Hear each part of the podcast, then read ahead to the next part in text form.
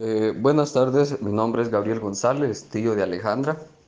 Bueno, cabe mencionar que pues han existido varios proyectos personales, pero quisiera mencionar alguno de ellos, el pues el cual tenía relación con, con el estudio de licenciatura en Derecho.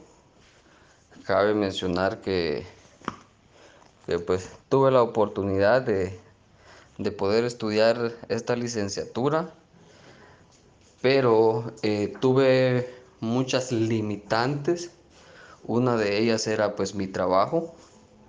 Eh, otra era pues que ya tenía familia y pues tenía que mantenerlos a ellos también, a tres hijos, una esposa.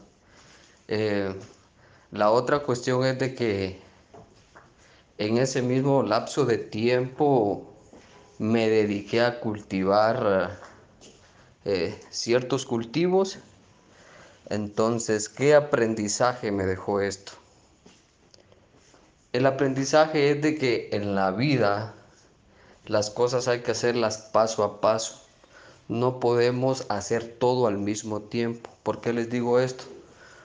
Porque al final ya no pude cerrar mi carrera porque como tenía gastos en familia, me metí a realizar gastos en cultivos, entonces ya no tenía la suficiente disposición monetaria para poder seguir estudiando.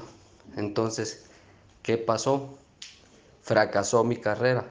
Por dedicarle más tiempo a estas cosas, descuidé mi estudio. Situación muy importante.